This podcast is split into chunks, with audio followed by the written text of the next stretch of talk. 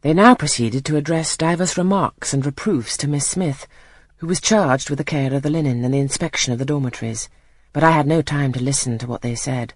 Other matters called off and enchained my attention. Hitherto, while gathering up the discourse of Mr. Brocklehurst and Miss Temple, I had not, at the same time, neglected precautions to procure my personal safety, which I thought would be effected if I only could elude observation. To this end, I had sat well back on the form, and while seeming to be busy with my sum, had held my slate in such a manner as to conceal my face. I might have escaped notice, had not my treacherous slate somehow happened to slip from my hand, and falling with an obtrusive crash, directly drawn every eye upon me. I knew it was all over now, and as I stooped to pick up the two fragments of slate, I rallied my forces for the worst. It came.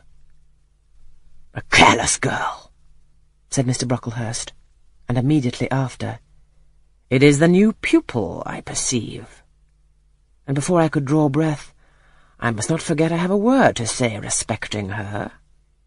Then aloud, how loud it seemed to me, Let the child who broke her slate come forward.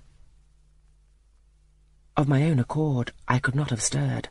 I was paralyzed but the two great girls who sat on each side of me set me on my legs and pushed me towards the dread judge, and then Miss Temple gently assisted me to his very feet, and I caught her whispered counsel.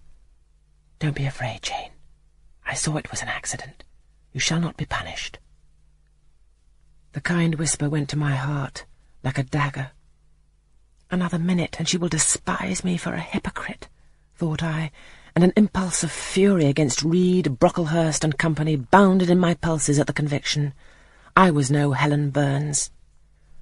Fetch that stool, said Mr. Brocklehurst, pointing to a very high one from which a monitor had just risen. It was brought.